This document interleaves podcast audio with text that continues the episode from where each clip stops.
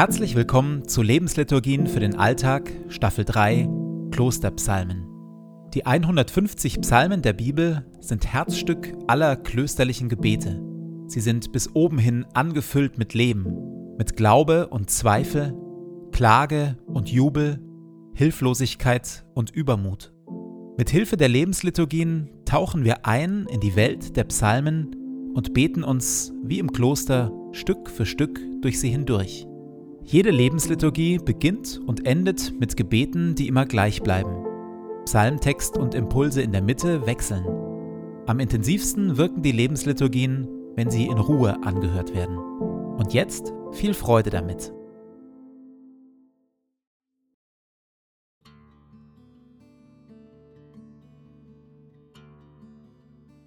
Zu Beginn meines Betens lege ich zur Seite, was mich beschäftigt, und lasse es ruhig werden in mir.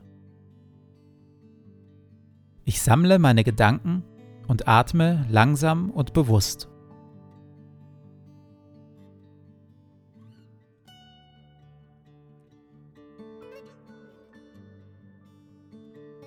Herr, du bist hier, jetzt. Du schaust mich liebevoll an.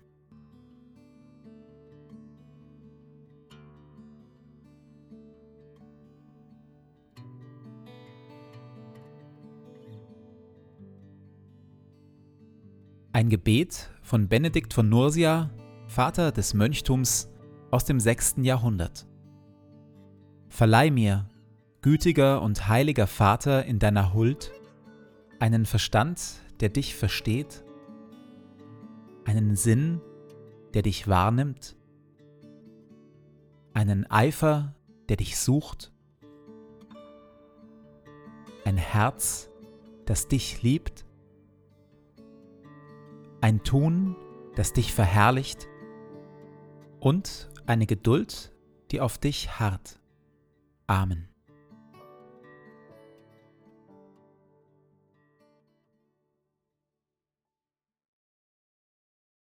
Bewahre mich, Gott, denn bei dir finde ich Zuflucht.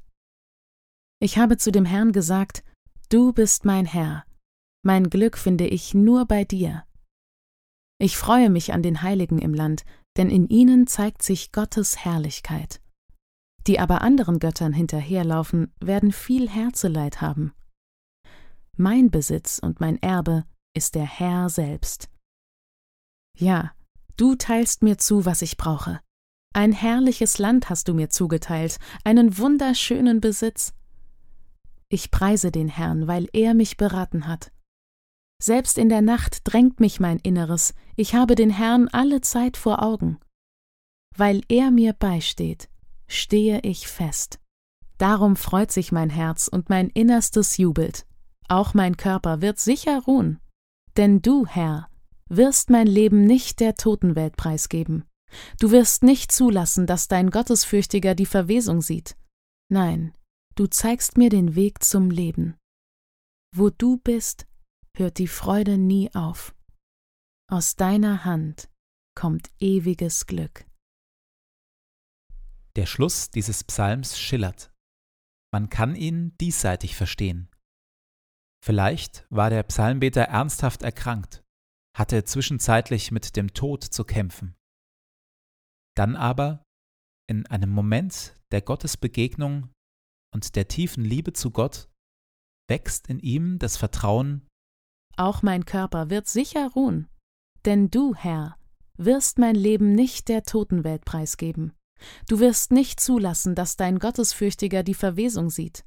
Nein, du zeigst mir den Weg zum Leben. Wo du bist, hört die Freude nie auf. Aus deiner Hand kommt ewiges Glück.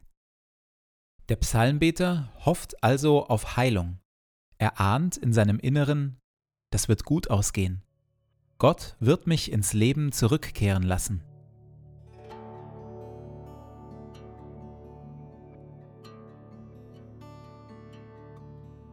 Gibt es in meinem Leben oder im Leben von Menschen, die mir nahestehen, bedrohliche Krankheit? Ich bete zu Gott um Heilung und um seine Nähe. Denn wo er ist, hört die Freude nie auf. Aus seiner Hand kommt ewiges Glück.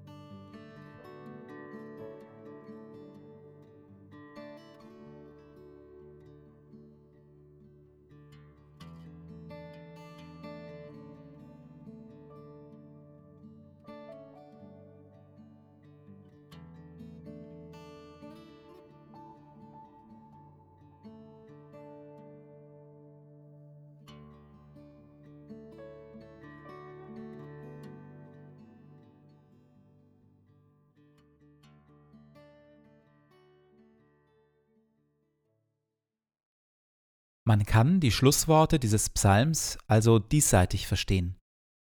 Und doch schwingt so viel mehr mit.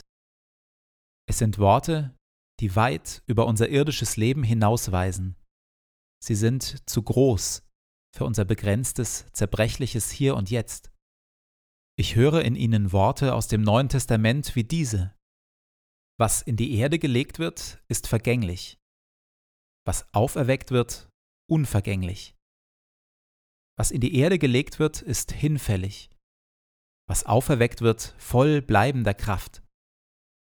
Wo also ist dein Siegtod? Wo ist dein Stachel? Lob und Dank sei Gott, der uns durch Jesus Christus, unseren Herrn, den Sieg gibt über die Sünde und über den Tod. 1. Korintherbrief, Kapitel 15. Oder diese Worte hier. Ich bin gewiss, weder Tod noch Leben, weder Engel noch Teufel, weder Gegenwärtiges noch Zukünftiges, nichts, aber auch rein gar nichts kann uns von der Liebe Gottes trennen, die uns geschenkt ist in Jesus Christus, unserem Herrn. Aus Kapitel 8 Römerbrief.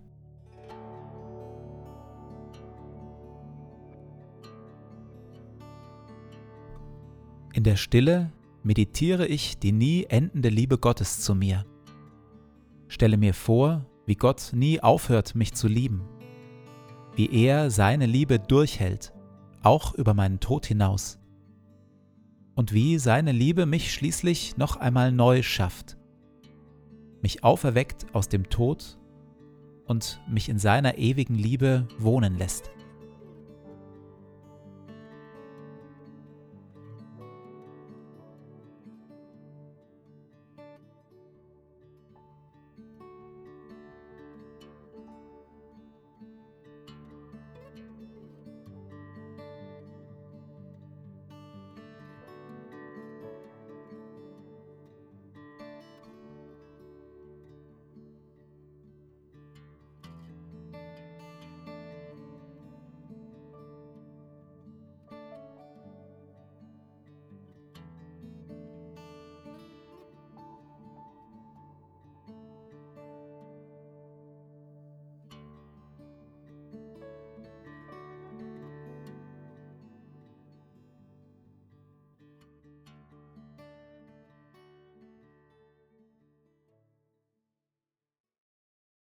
Bewahre mich, Gott, denn bei dir finde ich Zuflucht. Ich habe zu dem Herrn gesagt, Du bist mein Herr, mein Glück finde ich nur bei dir. Ich freue mich an den Heiligen im Land, denn in ihnen zeigt sich Gottes Herrlichkeit. Die aber anderen Göttern hinterherlaufen, werden viel Herzeleid haben. Mein Besitz und mein Erbe ist der Herr selbst. Ja, du teilst mir zu, was ich brauche. Ein herrliches Land hast du mir zugeteilt, einen wunderschönen Besitz. Ich preise den Herrn, weil er mich beraten hat. Selbst in der Nacht drängt mich mein Inneres, ich habe den Herrn alle Zeit vor Augen. Weil er mir beisteht, stehe ich fest. Darum freut sich mein Herz und mein Innerstes jubelt. Auch mein Körper wird sicher ruhen. Denn du, Herr, wirst mein Leben nicht der Totenwelt preisgeben. Du wirst nicht zulassen, dass dein Gottesfürchtiger die Verwesung sieht. Nein, du zeigst mir den Weg zum Leben. Wo du bist, hört die Freude nie auf. Aus deiner Hand kommt ewiges Glück.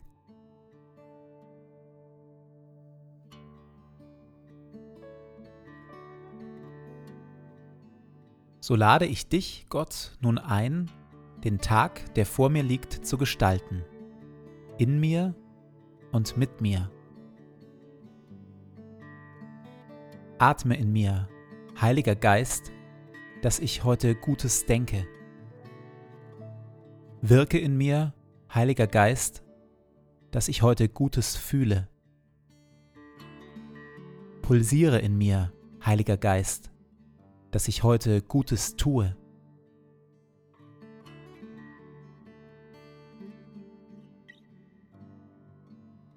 Dir gebe ich meinen Tag und mein Leben. Erfülle mich mit deiner Kraft und mit deiner Liebe, heute und an allen Tagen. Amen.